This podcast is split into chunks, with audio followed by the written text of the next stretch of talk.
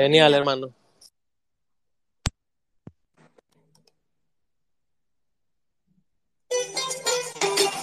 Un espacio dinámico e interactivo, donde tratamos temas muy interesantes y de crecimiento personal. Así es, el espacio de Juan Manuel. De lunes a viernes a las 8 de la noche por aquí, por Twitter. No te lo pierdas, síguenos en todas nuestras redes sociales como arroba carboneljuan. Te esperamos.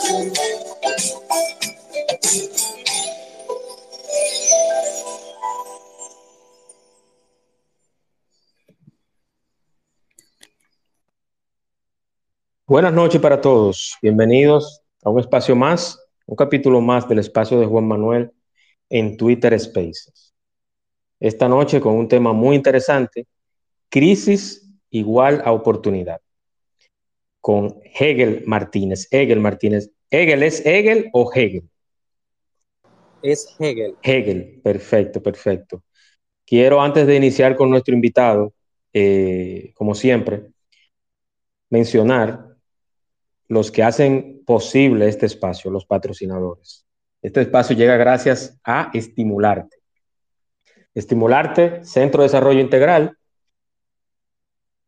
con impacto específicamente en los sistemas propioceptivo y vestibular, lenguaje, lectura, escritura, atención, concentración, memoria, con los campos de aplicación en los programas ILS, donde tienen base en el principio de neuroplasticidad.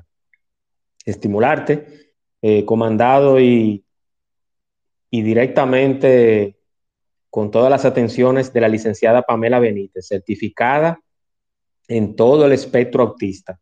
Autismo, trastorno de la comunicación, retraso infantil, hiperactividad, dificultad de procesamiento sensorial, todo eso en estimularte para el desarrollo normal de los niños. El único centro en el país que trabaja todos esos trastornos, estimularte. 809-710-7028. Estimularte en Santo Domingo, en la Federico Geraldino 85. También, gracias a Express Wash eh, Detailing y también lavado de vehículos, Express Wash, lavado en seco, lavado sin agua, totalmente 100% ecológico, en la avenida Barceló, justo al lado de Autorepuestos Montilla. Express Wash, lavado en seco, patrocinadores oficiales del espacio de Juan Manuel en Twitter Spaces y también en Spotify. Spotify nos buscan como el espacio de Juan Manuel Podcast. Ahí van a escuchar todos los espacios que hemos hecho desde el inicio hasta la fecha y los que vienen. No vamos a parar, Dios mediante vamos a seguir. Aunque en este espacio esté yo solo hablando, aún así vamos a seguir trayendo este contenido a las redes sociales y a esta plataforma que tanto necesita contenido de calidad para eliminar el mal contenido y la toxicidad que a veces se forma. El espacio de Juan Manuel, hoy con un invitado de lujo, Hegel Martínez, y el cual yo le doy la bienvenida y le digo, como a todos mis invitados, Hegel, este espacio es suyo. Bienvenido, hermano. Muchas gracias, Juan Manuel, por esta bienvenida tan calurosa. Bienvenidos a todos los que están presentes. Gracias primero por la invitación y segundo por estar interesado en estas temáticas que lamentablemente no tienden a estar tan, tan disponibles y abundar mucho en la sociedad de hoy día. El tema de hoy entiendo que es bien interesante para todos. Quisiera hacerlo tipo conversatorio, no que sea una charla más, sino que interactuemos en cualquier momento, sin importar cuándo sea. Pueden levantar sus manos cuando se vaya desarrollando y aportar o preguntar. Y yo entiendo que así haremos eh, más rica esta dinámica. Eh, como saben, el tema es de crisis igual a oportunidad. Puede sonar cliché, más cuando venimos de una pandemia que se caracterizó, al menos la fase posterior a esta, se caracterizó al positivismo, el hecho de, de la motivación, y era de esperarse porque en verdad fue una situación que primero nadie esperaba y que segundo nos obligó a hacer cosas que nunca habíamos hecho porque las circunstancias no nos habían obligado hacerlas, como fue el caso. No estamos hablando que no que nos dieron esa opción o que la elegimos, sino que fue impuesta por las circunstancias. Y cuando eso sucede, entonces el ser humano ya ahí saca cosas que no sabía que tenía dentro, eh, para bien o para mal. Y la idea es que entendamos esta noche que cada cabeza es un mundo, que cada persona es diferente y precisamente por eso, por lo complejo del ser humano, una situación que para usted sea adversa, una situación que para usted constituya literalmente una crisis, para otra persona puede constituir una oportunidad. Mucha gente cuando escucha esto dicen lo que le llega a su mente son aquellos que le sacan provecho a todo. Y eso es válido, porque ciertamente hay gente que lo hace de esa forma, pero más bien yo quiero que lo analicemos o lo comentemos en el contexto correcto. ¿Cuál es el contexto correcto desde mi perspectiva? El hecho de la actitud, cómo tomamos las cosas. Yo siempre he dicho, un mentor eh, bien importante para mi vida, siempre repite la frase eh, de que lo importante no es lo que pasa, sino lo que pasa en nosotros cuando nos, cuando nos pasa eso. O sea, las circunstancias externas no es que no sean importantes, no, no me malentiendan, sino que esa importancia, si nos afecta o no, ya dependerá de nosotros. Y si nos afecta, vamos a suponer que sí, también la proporción en la cual nos afecta también depende de nosotros. Eso no significa que usted lleno de problemas va a andar muerto de la risa, no estamos hablando de eso, no. Estamos hablando de que hay que darle timing a las emociones, comprender que la emoción en sí misma no va a solucionar el problema, de manera que tiene que tener un tiempo.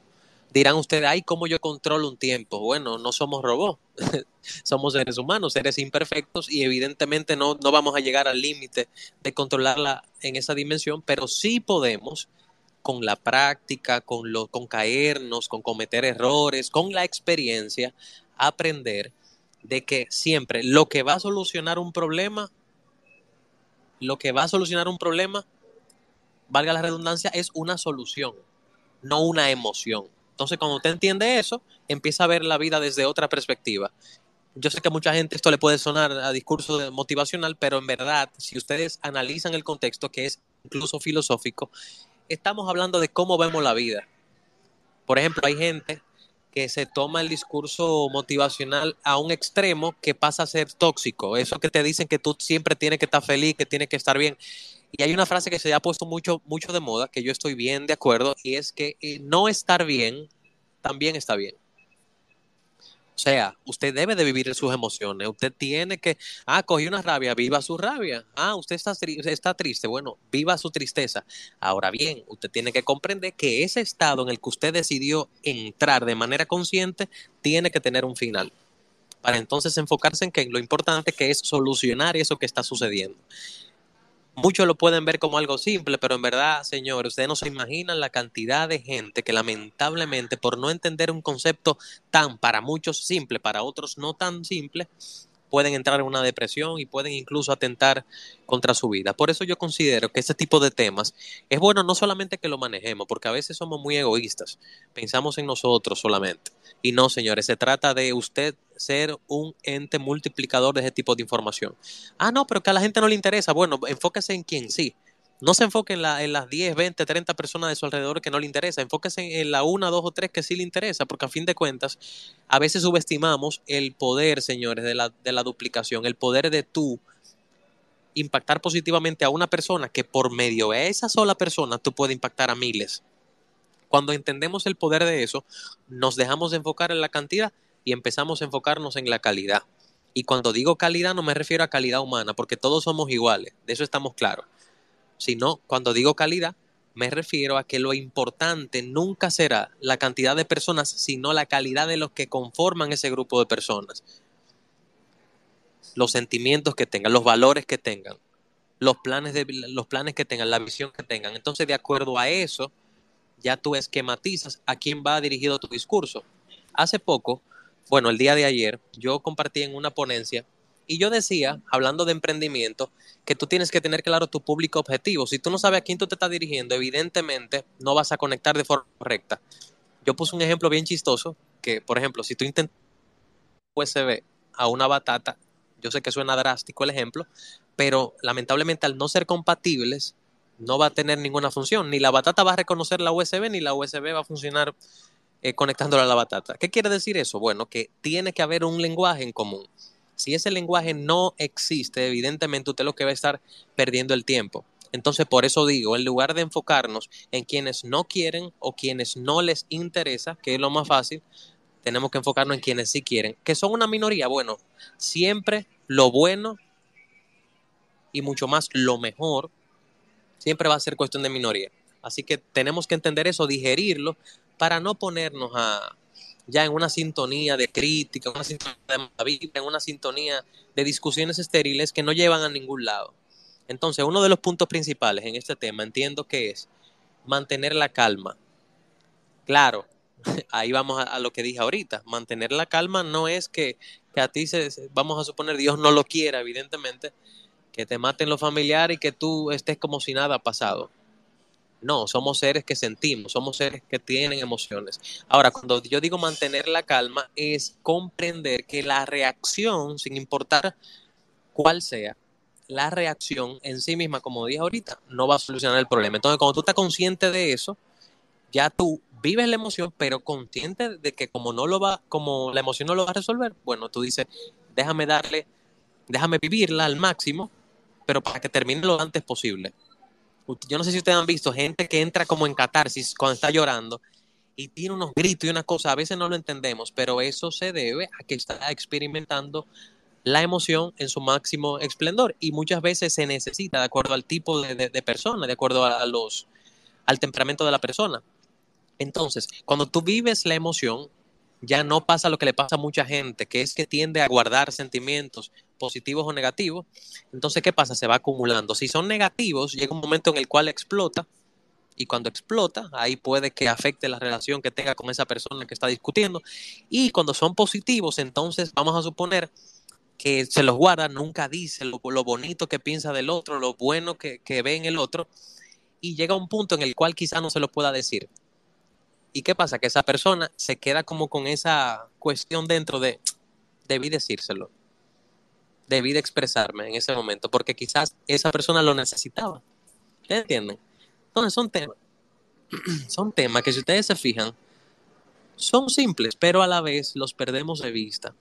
¿Por qué? Porque lo simple, al darlo por sentado, no nos damos cuenta si estamos aplicándolo con nosotros mismos. E incluso damos consejos, hablamos con otros de ciertos temas y resulta que cuando analizamos, si es que en algún momento lo hacemos, nos damos cuenta que no estamos aplicando eso que estamos aconsejándole al otro que haga. ¿A qué se debe eso? A que somos seres humanos. Así de simple. Entonces, la idea es que entendamos el día de hoy que el mejor discurso serán nuestras acciones. Usted quiere que una persona le haga caso a usted. En vez de usted decirle qué hace, hágalo y dígale que lo emule. Si esa persona está de acuerdo con los valores suyos, evidentemente, y quiere hacer eso, y le, gusta hacer eso, evidentemente lo va, a hacer. ¿Por Porque usted no le está mandando a que haga algo. Usted le está diciendo que haga lo que ya él vio que usted está haciendo. Ese es el el real discurso. Dicen por ahí que el líder no dice vayan, el líder dice vamos. Y si tú me dices a mí vamos, es porque tú estás delante de mí y yo voy a emular el paso que tú estás dando. ¿Se entiende? Entonces, fíjense que hay que tener tiempo para informarse de la mejor manera. Hablar con, con, personas, con las personas correctas, como yo digo. Muchas veces usted quiere llegar al cielo con personas ancla. ¿Qué son personas ancla? Personas que en lugar de elevarte a esa visión que tú tienes, te, empujan hacia abajo. Entonces la, carga se hace mayor y se convierte en obstáculo para uno lograr lo que uno quiere. Señores, la ley de la asociación, yo creo firmemente en eso. ¿Qué es la ley de asociación? Bueno, dice que somos un promedio de las cinco personas con las cuales, con las cuales más nos juntemos. Hay gente que no cree en eso, que me dice, no, yo me junto con drogadictos y yo no, yo no he fumado nunca. Es bueno, toda regla tiene su excepción, pero eso no quiere decir que usted haya hecho un estudio de mercado que pueda eh, decir categóricamente eso. Ahora, hay gente que sí ha hecho estudios, hay gente que sí ha hecho análisis con, con muestras bastante significativas de miles de personas y se ha demostrado que influye el entorno más de lo que nos imaginamos. Entonces, muchas veces usted quiere estar en un mood creativo, en un mood positivo y resulta que su entorno es un grupo de gente que, lo que, no quieren nada en su vida y un grupo de negativos, que si tú le vas con un, con un proyecto, lo primero que te dicen, brother, eso no funciona, suelta eso, yo lo hice y no me funcionó. Pero no es porque quieran el mal para nosotros, quizás no quieran de verdad, pero ¿qué pasa? Que el mood de vida de ellos es ese. No es que no, no, es que no tengan odio ni envidia. No, no, no, es que su naturaleza es esa. El decirte que no se puede. Nunca tú lo vas a ver con un discurso de que sí se puede. ¿Te entienden? Entonces, cuando tú comprendes eso, ya tú empiezas a filtrar tu entorno. filtrar tu entorno. Yo sé que es difícil, yo sé que muchas veces uno se acostumbra a personas, amigos, y yo sé que esto puede ser chocante para mucha gente, pero lamentablemente eso es lo que me ha dicho la experiencia. Hasta que usted, hasta que usted no aprenda a delimitar hasta dónde va a llegar en tal, en tal o cual tema o quienes pueden sumarse y quienes tienen que salir de su entorno, evidentemente va a haber problemas. Va a haber problemas. Y, claro, problemas vamos a tener siempre. No me malentiendan. Yo no estoy diciendo con esto que si usted cambia su entorno todo va a ser color de rosa. No, no, no. Lo que yo estoy diciendo es que es parte esencial de aprender a cambiar el, la mentalidad. Porque estamos hablando aquí de cuestiones internas. Porque la, la, cuestión de la crisis, convertir la crisis en una oportunidad, es un mood interno primero que después se manifiesta en el exterior. ¿Cuál es el problema ahora mismo? Que la gente quiere cambiar lo de afuera sin, sin mejorarse desde adentro. Y esto es una cuestión de adentro hacia afuera, no al revés. Por eso ustedes ven gente que estudian, estudian, estudian y ustedes lo ven como que, como que son limitados en otros temas, como que son muy capacitados en un tema en específico, pero no, tú no puedes ni compartir con ellos. Porque no son seres sociables. O porque tienen cosas malísimas que uno dice, óyeme, pero es que esta, esta mujer o este hombre es insoportable. Pero es por eso, porque se han dedicado solamente a la inteligencia intelectual, pero factores como la inteligencia emocional, el cuidado de las emociones, el, hecho de las amistades, saber lidiar con eso, con los temperamentos, comprender que cada ser humano es diferente y por ende se requiere una relación personalizada con cada uno, evidentemente ni que quieran, señores, pueden, pueden hacerlo diferente. Suena fuerte, pero es así y no es victimizándolo. Yo no estoy diciendo que ellos no puedan cambiar, sí, pueden cambiar, pero si tienen la información adecuada, que es de lo que estamos hablando esta noche. Hay un libro que yo se lo recomiendo a todos los que están aquí, que es Enriquezca su personalidad, que ahí te habla de los tipos de temperamento. Eso te ayuda a conocerte, a comprender, anótelo por ahí, se llama Enriquezca su personalidad. Ese libro te ayuda a comprender qué tipo de temperamento tú tienes, cuáles son los beneficios de, cada temperamento, cuáles son los elementos negativos de cada temperamento. ¿Para qué? No es para que tú cambies tu esencia. Tú, tú tienes que seguir siendo como tú eres. Lo que tú vas a hacer es a pulir a pulir la cuestión y convertirte en una mejor versión de ti mismo. Lo negativo lo moldeas y lo positivo pues lo vuelves aún más positivo.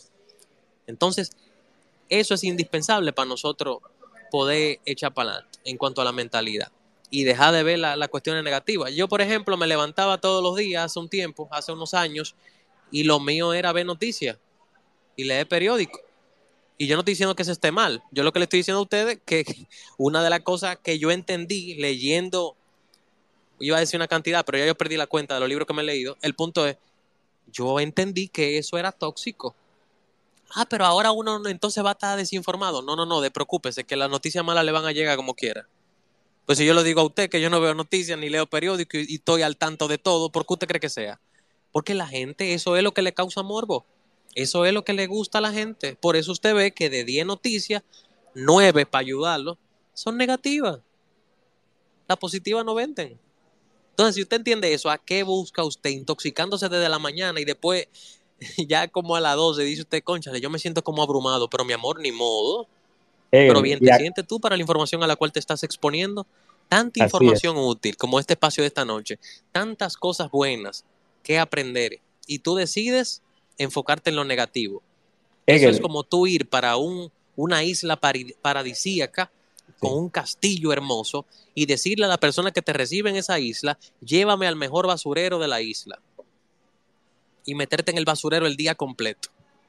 ¿Me escuchas? le ven sentido a eso? Bueno, eso pasa cuando en este mundo tan maravilloso y tan lleno de cosas positivas que tenemos, usted decide exponerse a la basura, a las cosas que no le aporta, a las cosas que no lo nutre.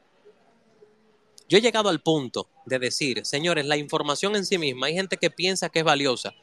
Y ojo, no estoy diciendo que no sea así, pero está bien. Hay gente que piensa que la información es valiosa y yo, ok, tiene cierto valor. Ahora bien, nunca la información será tan importante como, la, como el hecho de crear conciencia.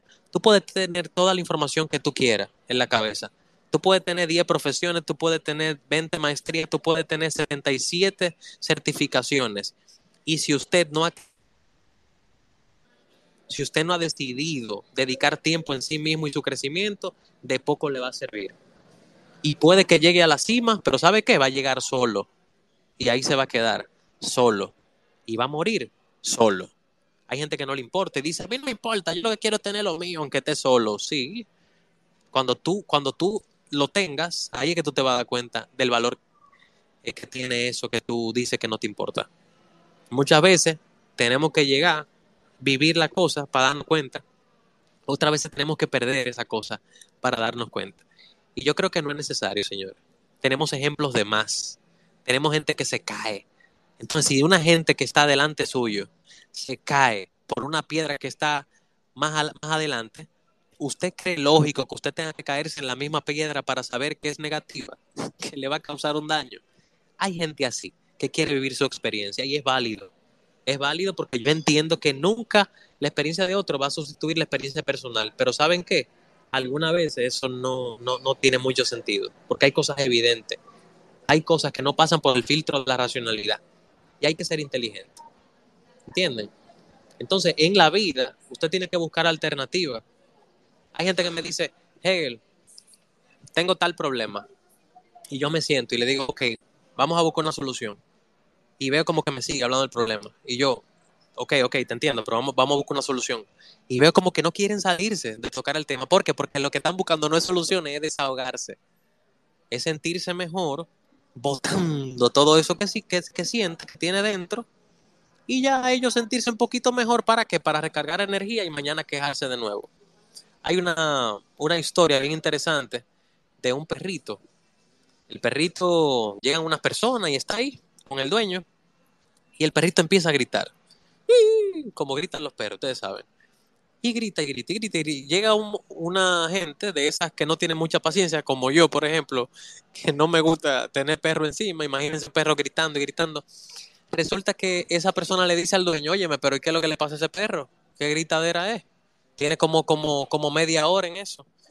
Y le dice el dueño, lo que pasa es que donde él está, debajo de donde él está, hay una pullita que le molesta.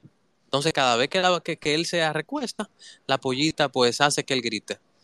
Y le dice el tipo, pero eso no tiene sentido, pero que se pare, ¿por qué no se para?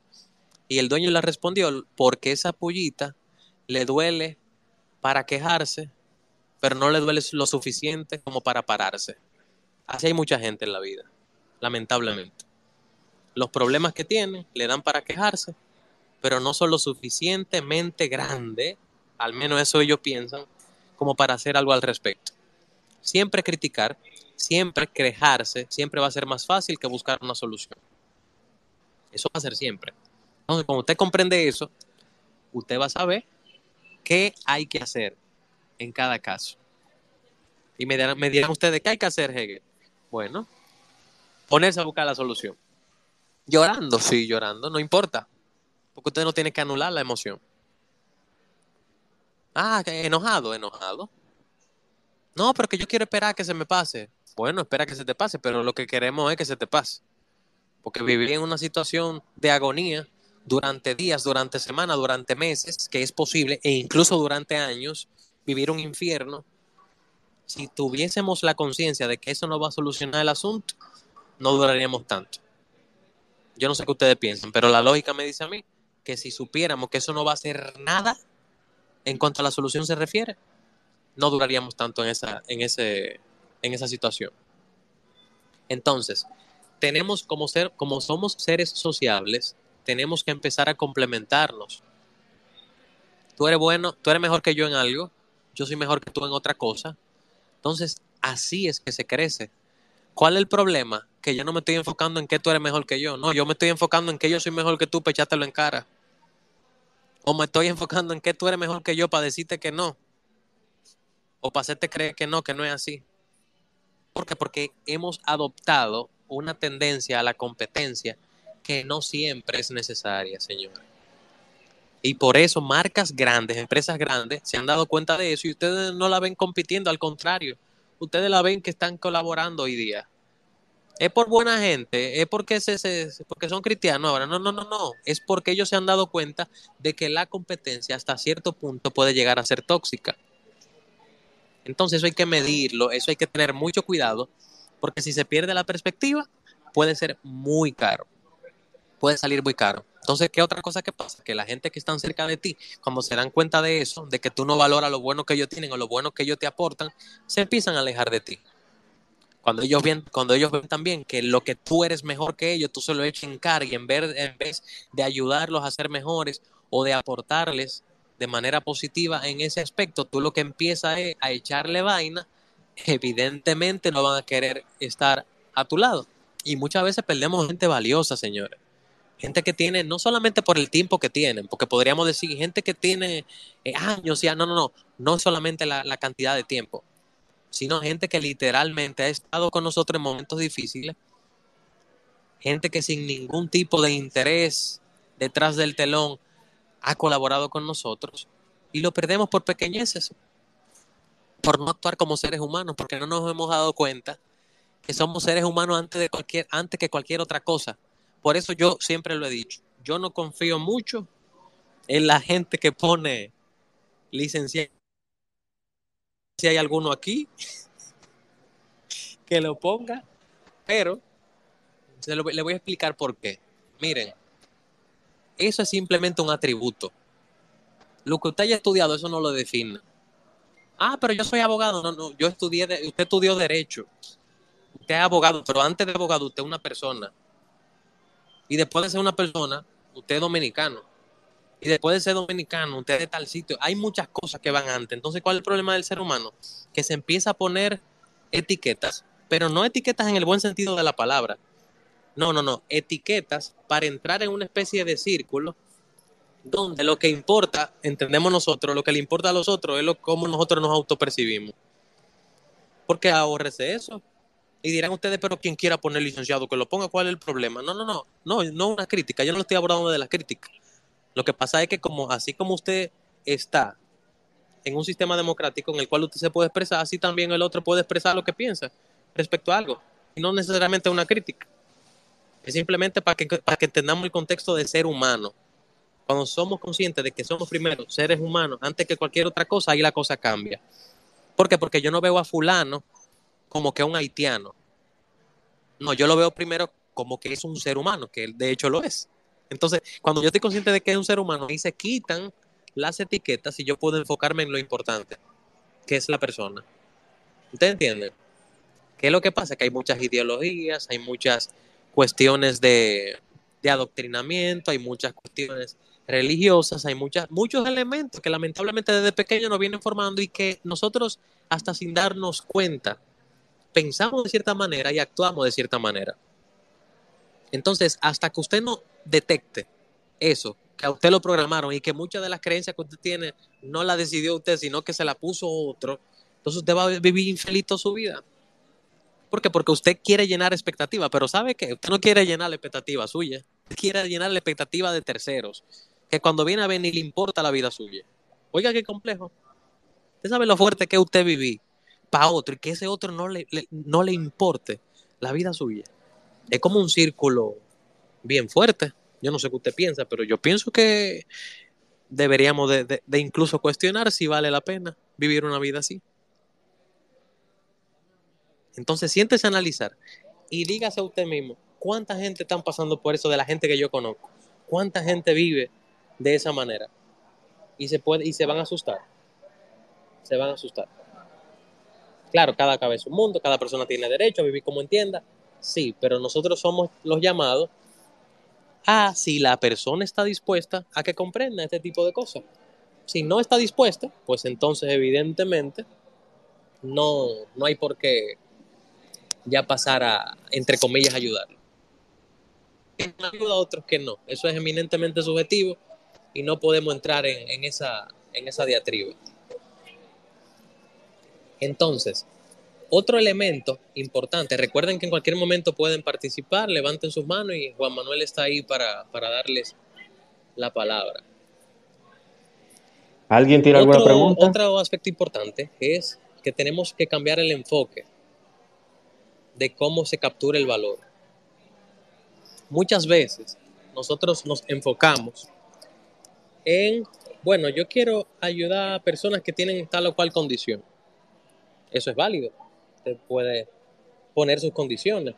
Ahora bien, cuando se salen de ese esquema, Cuando, cuando la persona se sale de ese esquema, la persona que está frente a usted, me refiero, usted no puede actuar con, con una actitud un tanto discriminatoria. ¿Por qué? Porque ahí se pierde lo que estábamos hablando, de seres humanos, de ser humano.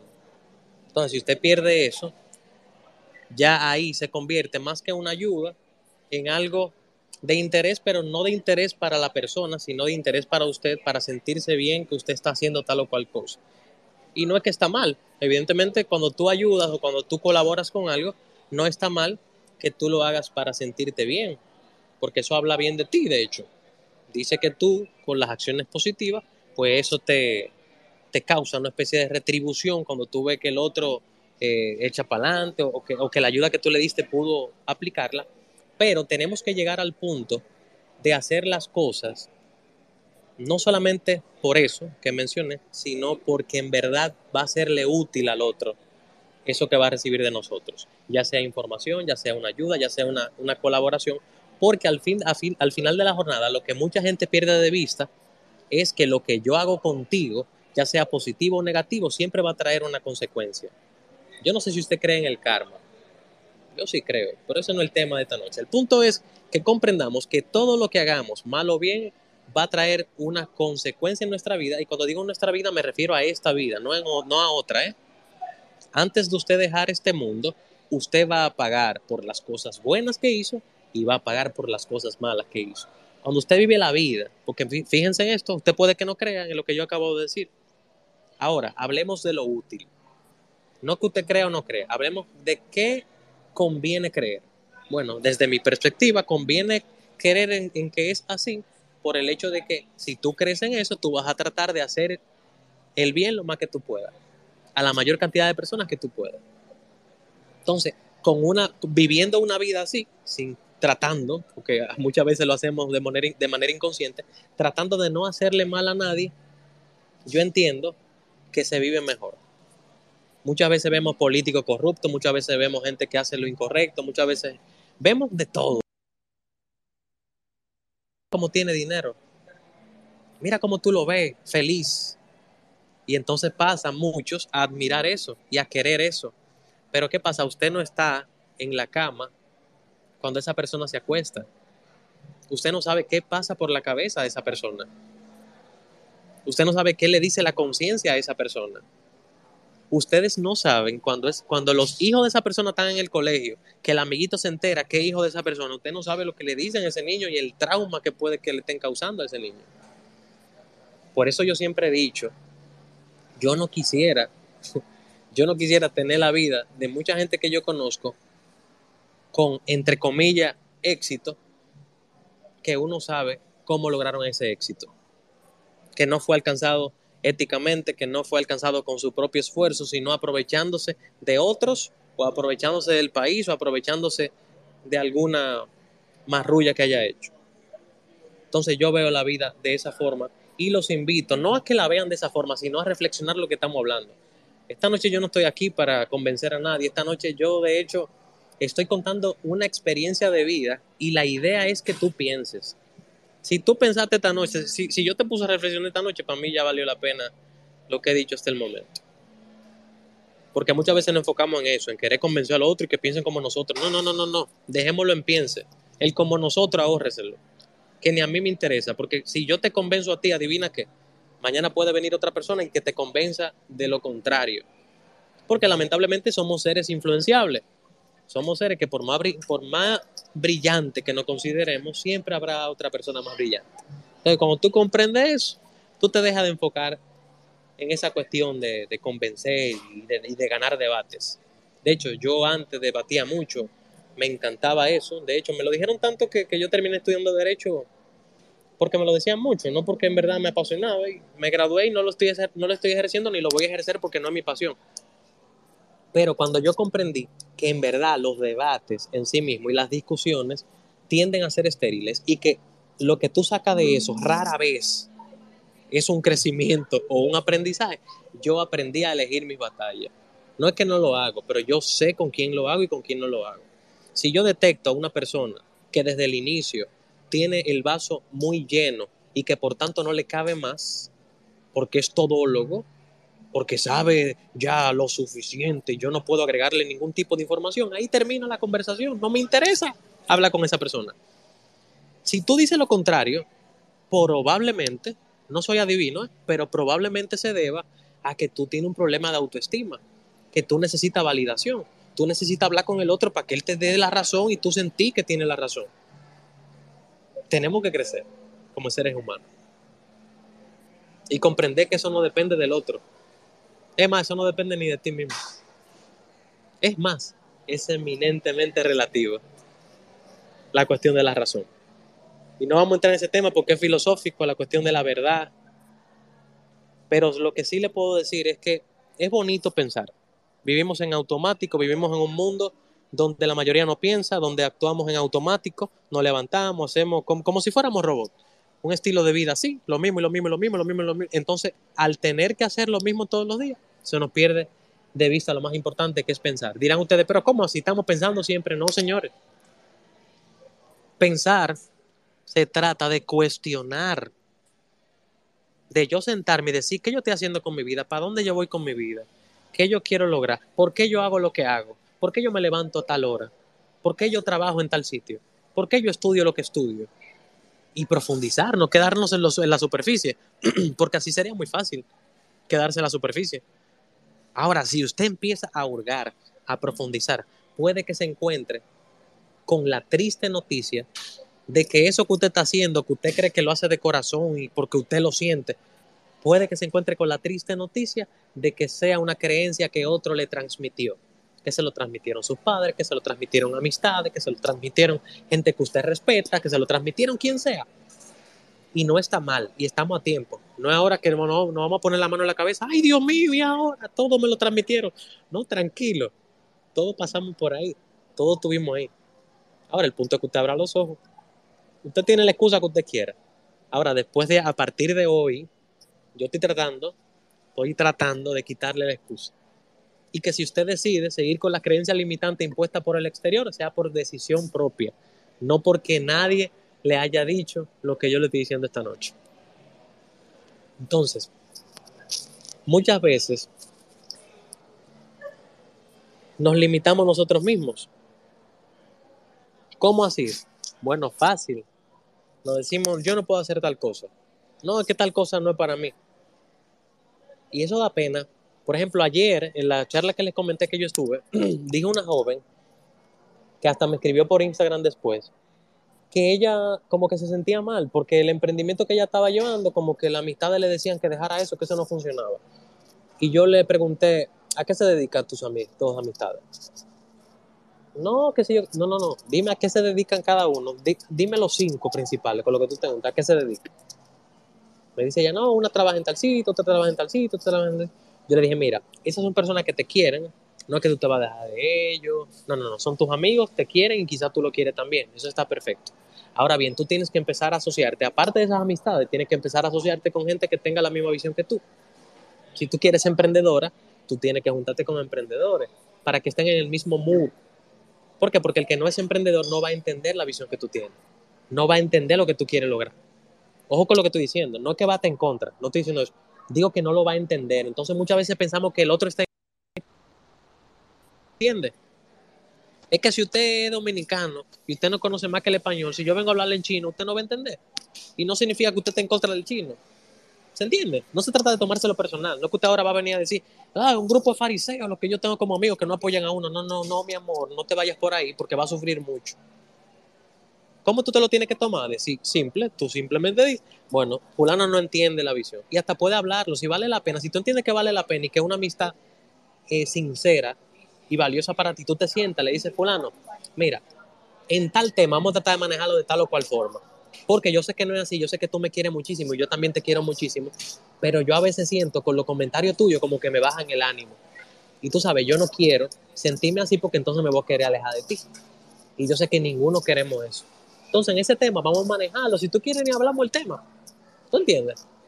Y así vamos a convivir. Vamos a ver cómo nos va y ustedes van a ver que va a funcionar. Ahora, si usted se queda callado y, el otro martillándolo, martillándolo, una gente que usted quiere y usted callado, callado, acumulando, ¿sabe qué va a pasar? Que un día usted se va, se le va, se va, va a amanecer con los apellidos cruzados, le va a decir dos o tres cosas Y hasta ahí va a llegar esa amistad.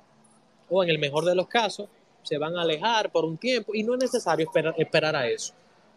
No le pongan candado a la casa después que le roben. Póngalo a tiempo. ¿Te entiendes? Entonces de eso se trata. Y otra cosa, no actuar a la ligera. A veces, a veces somos muy, muy de eso. Ah, fulano dijo tal cosa. Hay gente que habla antes de pensar. ¿Cómo así? Sí, que ellos como que no tienen filtro y dicen la cosa como la piensan. Y es un orgullo para muchos incluso. No, yo digo las cosas como son. Y hasta, y hay gente que le dice, eso, eso me gusta porque tú eres real. Sí, pero hay que saber. Porque no, no siempre el otro las interpreta correctamente y no siempre el otro está acostumbrado a ese tipo de lenguaje. Y usted puede que no solamente que le arruine la visión que tenga o, o un sueño que tenga, sino que incluso esa persona se cierre al mundo. Usted no se imagina el poder que tiene la palabra. Más cuando son gente que quieren a uno. O que, o que para el otro, tú sabes, tienen valor. Entonces, cuando tú comprendes eso, tú tienes mucho cuidado. Yo antes era muy devocado. Señores, yo antes era famoso en Facebook. ¿Saben por qué? Por las críticas que yo hacía, porque las hacía con sarcasmo.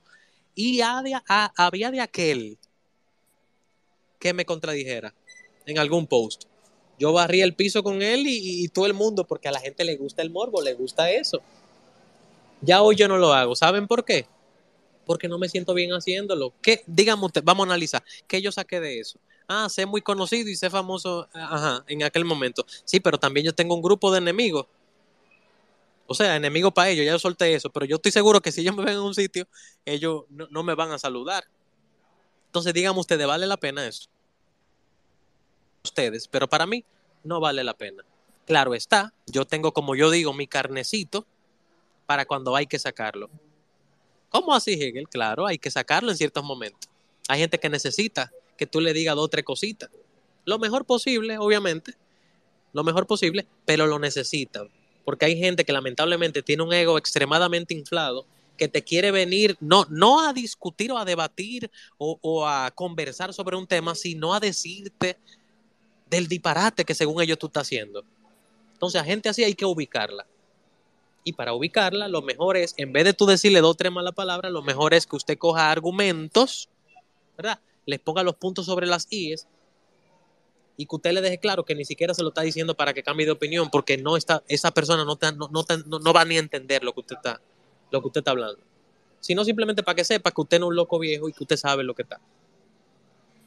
Por eso es que está seguro, señores, de lo que, la visión que usted tenga, en aquello en lo que usted crea, usted tiene que defenderlo a rajatabla.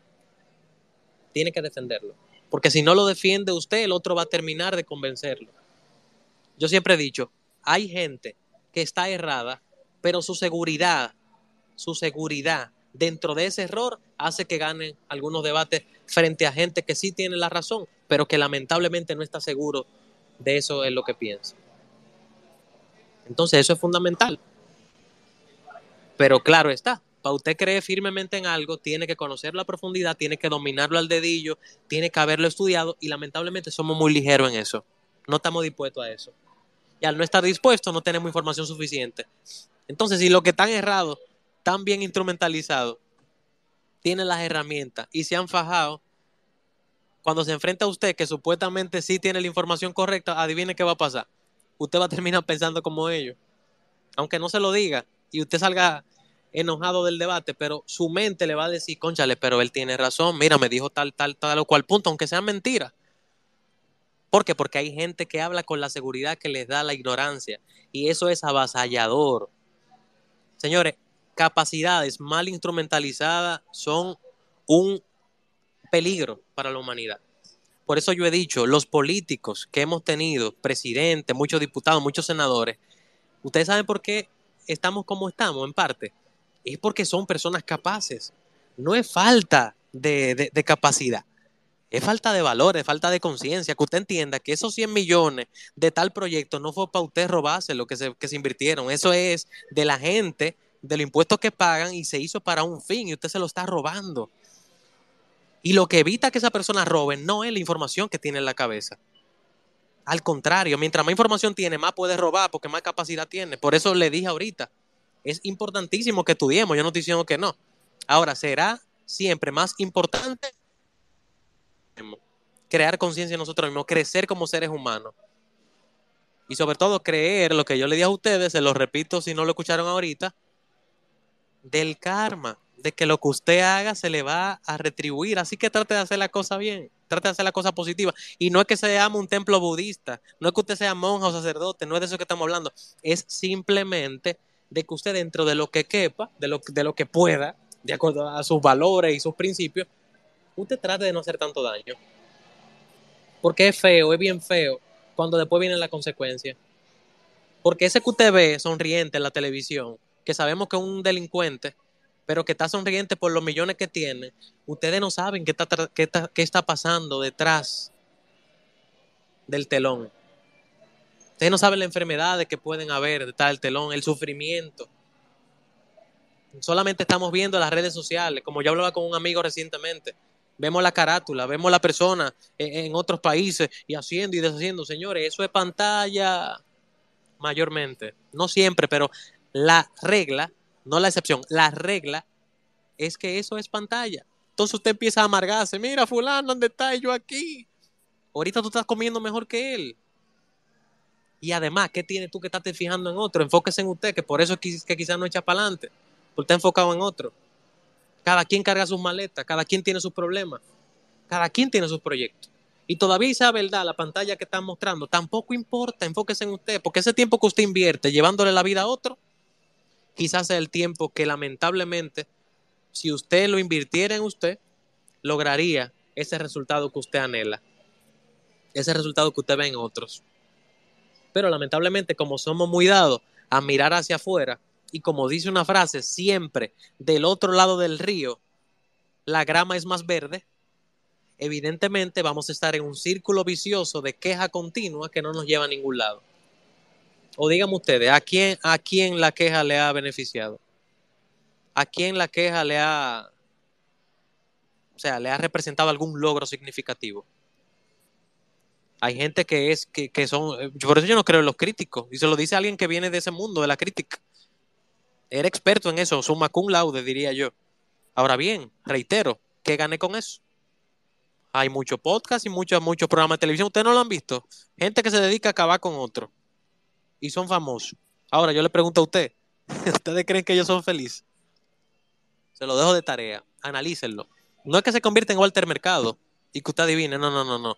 ¿Qué le dice el corazón a usted? Hágase la pregunta ahí. Cuando termine esto, usted se sienta con una vela ahí, romántica, románticamente, ahí donde usted esté, y hágase la pregunta. Y en esa, en esa simplicidad, yo entiendo que ahí le va a llegar usted, si es necesario, porque no siempre es necesario, usted va a dar un giro de 180 grados y se va a convertir en una persona. ¿Cómo así? Yo soy una persona, bueno, a veces actuamos como que no.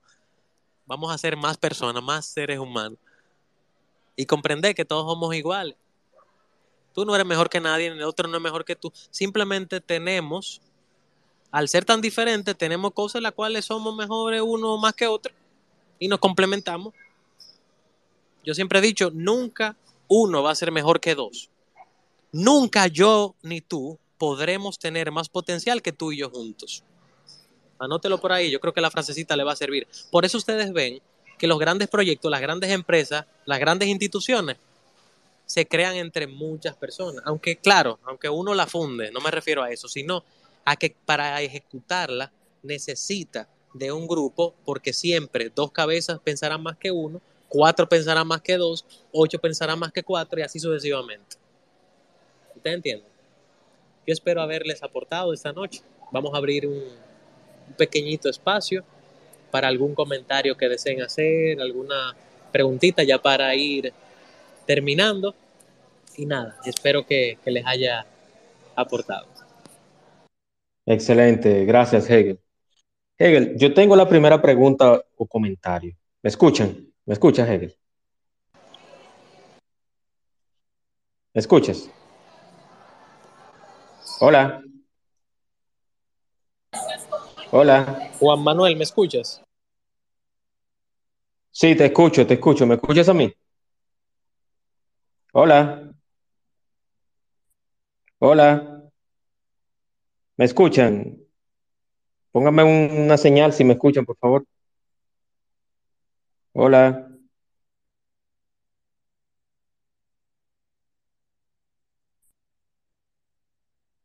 hola. Hegel, no sé si me escuchas. Parece que tenemos un Eh, fallito técnico. Déjenme saber si soy yo, pero yo no escucho nada. si no me escuchas, te desmuteé, te muteé para que suba de nuevo con el, el micrófono. No sé si me escuchas ahora. Vamos a ver ahora. ¿Qué tal me escuchas, Hegel? Sí, ahora te escucho. Perfecto. No, que eh, quería agradecerte todo lo que dijiste. Yo creo que está dicho todo. Hay, hay cosas ahí que me, me gustaron y yo quiero primero hacerte una pregunta y un comentario. Mira qué pasa conmigo. Yo soy una persona totalmente psicorrígida con, con las personas con, la- con las cuales me rodeo y es con lo siguiente. O sea, yo creo mucho en la amistad, creo mucho en las relaciones, creo mucho en las personas que son fieles, creo mucho en la familia, creo mucho en los familiares que son fieles de verdad y que son reales. Entonces, cuando a mí un familiar eh, una amistad, una persona que yo estoy, eh, un conocido, alguien, me, eso se me, da un sentimiento al mismo tiempo de enojo, pero al, al mismo tiempo me siento mal. Entonces, ese sentimiento, ¿cómo uno lo puede canalizar para que, no que no te importe nada, como dijiste hace un rato, pero que, que esas cosas tú las puedas manejar?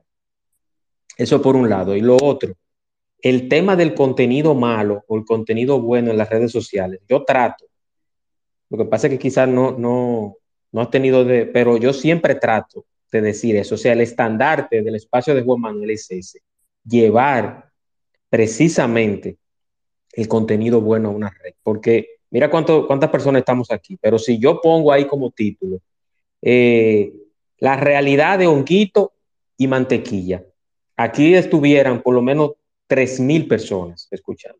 Entonces, uno, yo no, yo no voy a bajar, yo no le voy a bajar, yo no voy a bajar la guardia, yo voy a seguir haciendo este contenido, pero uno a veces se desmotiva y uno dice, concho, tan buen tema, mira, mira ese invitado que tengo hoy, eh, mira lo positivo que estoy llevando y nadie entra o entra muy pocas personas. Entonces, eso también desmotiva un poco, pero también hay que tener una coraza, una fortaleza para uno saber que esto que está haciendo no lo tiene que hacer pensando en nadie, pero que hay, hay que enfocarse en esos 4, 5, 6, 7, 8 o 10 personas que entran y te escuchan y escuchan ese contenido. No sé si estuvo claro, Hegel. Eh, veo que te, desmuste, te muteaste nuevamente, pero eso era exactamente lo que quería decirte. No sé si me escuchaste todo lo que dije.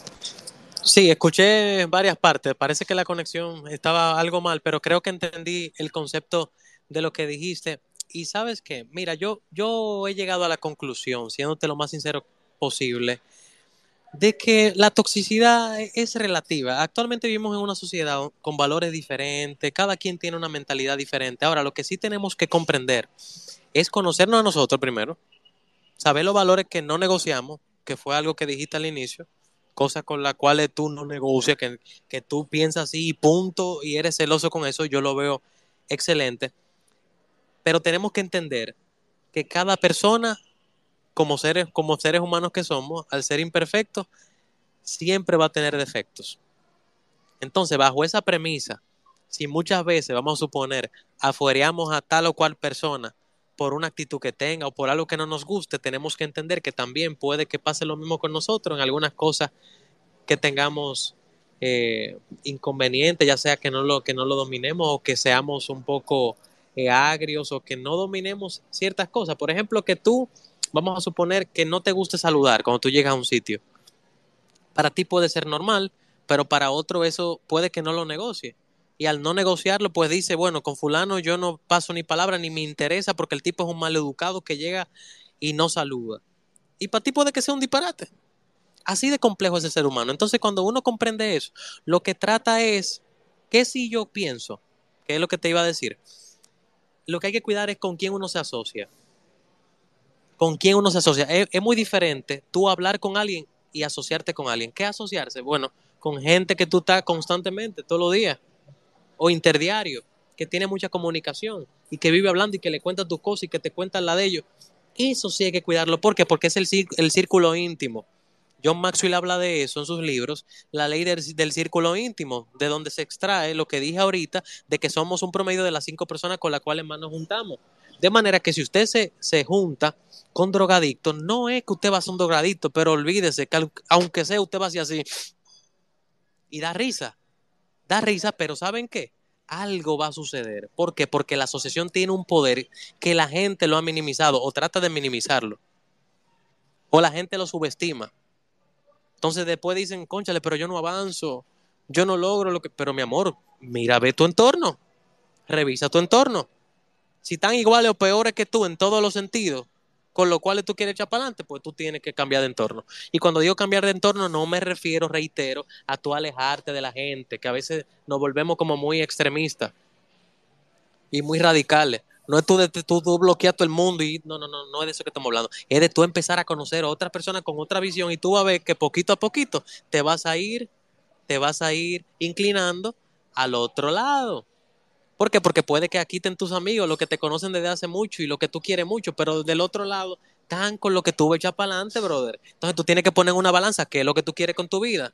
Sentirte en una zona de confort, de amor y amistad y abrazo, aunque estés jodido y vaya a seguir jodido. O tú quieres crear un equilibrio que te permita estar rodeado de gente que también quieran, igual que tú, echar para adelante y juntos de la mano avanzar. Después que usted conozca lo que usted quiere, ahí entonces usted va a poder tomar la decisión que usted entienda. No la, no la que Hegel le está diciendo esta noche, porque reitero, no estoy aquí para convencer a nadie. Yo estoy aquí simplemente para mostrar una opción que al parecer mucha gente entiende que no existe o que no conocen. Entonces yo estoy aquí mostrándola, para que sepan que al menos está ahí, disponible, para los que queramos ya utilizarla. Déjame saber si te respondí, Juan Manuel. Claro que sí, claro que sí, claro que sí, totalmente claro, Hegel. Y, y agradecerte nuevamente. Yo sé que estás corto de tiempo, pero yo quiero agradecerte nuevamente por, por sacar este espacio para mí, por hablar un poquito de algo tan elemental y tan bueno, principalmente post pandemia, porque si hay una cosa que la pandemia, yo digo, Hegel, no sé si, si tú estás de acuerdo, pero yo se lo, se lo he dicho a todo el mundo, que al que el COVID no mató, o le enseñó o lo dejó chipeando de la cabeza. O sea, algo, algo nos ha dejado esta pandemia, algo nos ha, o sea, los que sobrevivimos, que no nos mató el COVID, algo bueno o malo nos ha dejado esta enseñanza del 2020 y lo que ha venido posterior. Entonces, yo quiero agradecerte nuevamente tu participación, Hegel. Hay alguien que me pidió la palabra, déjame Legal, legal Design. Adelante, brevemente, antes de que se nos vaya Hegel. Sí, una pregunta. ¿Cómo tú eh, manejas la situación en que te le acerca a alguien por, por, así, por redes sociales como Twitter? Eh, lo hace de una forma amistosa. La persona no te conoce, pero está tratando de ser amistoso eh, para intentar llevar un, un diálogo quizás hasta profesional, no sé, eh, o, simplemente amistoso. Y la persona reacciona de una manera que, no es, o sea, que lo cogió por el lado equivocado. Sí. Por eso mismo. Ah, sí, ibas a decir otra cosa. Sí, por eso es de que la red es muy impersonal. Entonces, uno no ve la cara del otro, no sabe si el otro es buena gente o mala gente. Y, andan, hay, hay, mucha gente a la defensiva. Entonces, ¿qué hace con esos casos? Gracias, te escucho. Mira, mi opinión sobre eso es lo siguiente. Lo que pasa es que la pandemia, ustedes saben que volvió el mundo virtual.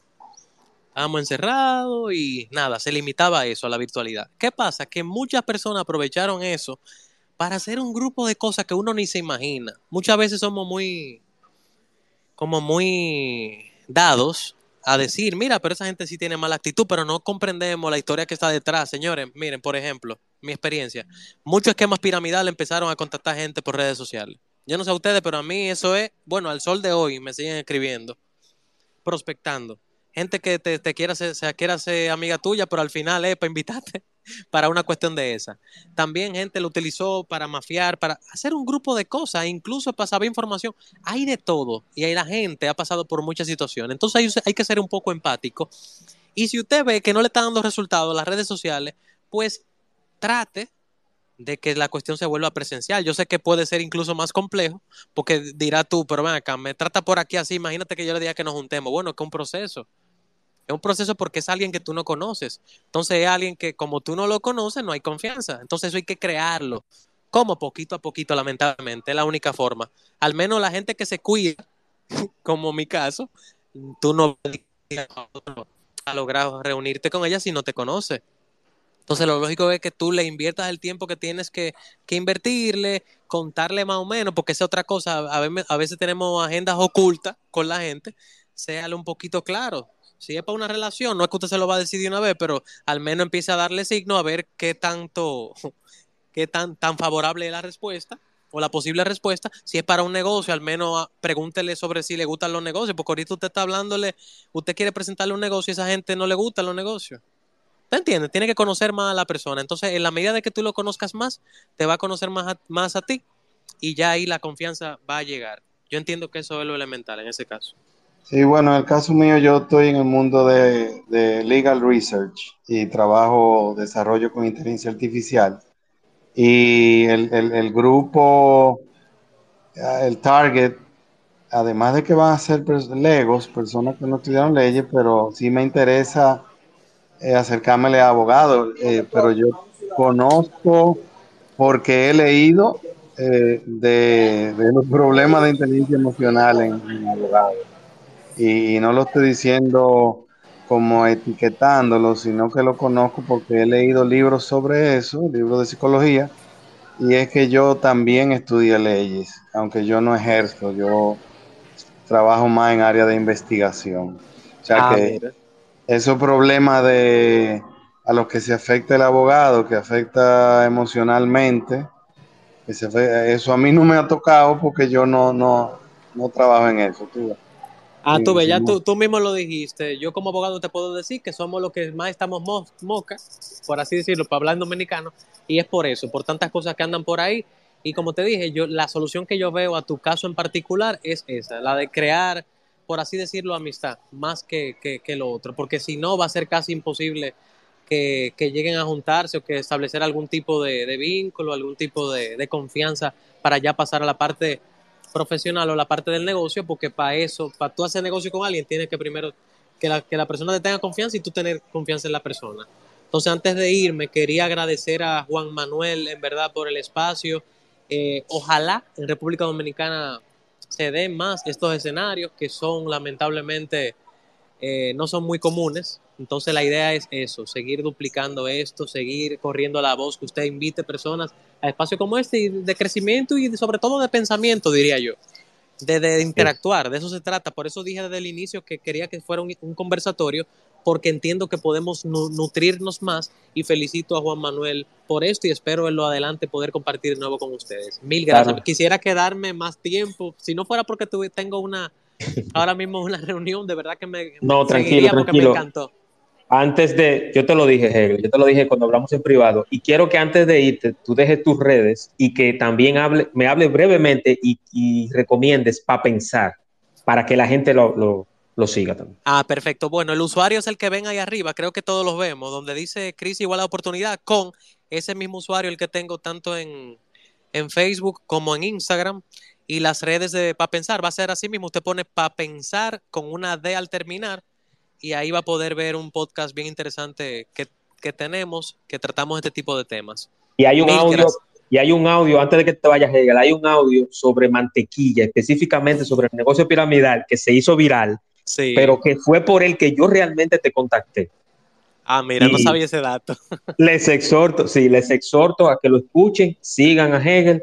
Hegel, un placer y, y de verdad, muchísimas gracias. Hermano. Mil Cuídate gracias a ti, hermano.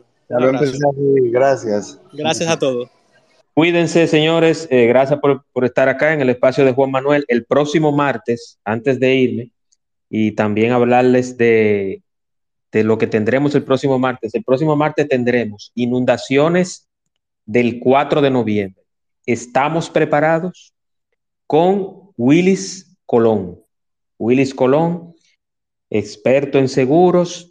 También trataremos el tema de las coberturas, lo que ha pasado, lo que puede pasar y lo que seguirá pasando en RD con el tema de la aseguradora y los vehículos. Martes, 6 de diciembre, inundaciones del 4 de noviembre. Estamos preparados con Willy Colón. Willis Colón, Willis Colón, no Willy Colón, no, es el cantante, Willis Colón.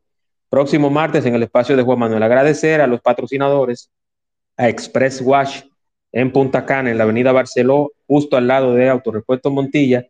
Express Wash, lavado ecológico 100%, sin agua, señores.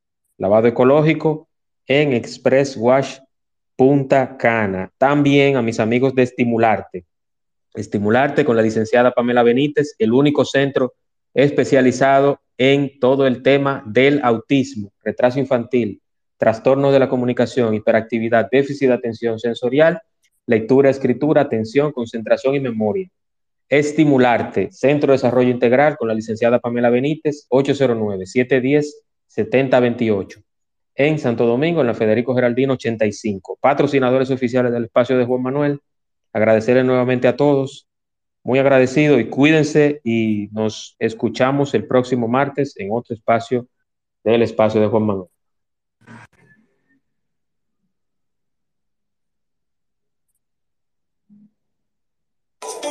El espacio de Juan Manuel. Temas interesantes y de crecimiento personal. Por el día de hoy ha sido todo, pero mañana te esperamos aquí en el espacio de Juan Manuel. Gracias por acompañarnos y hasta la próxima.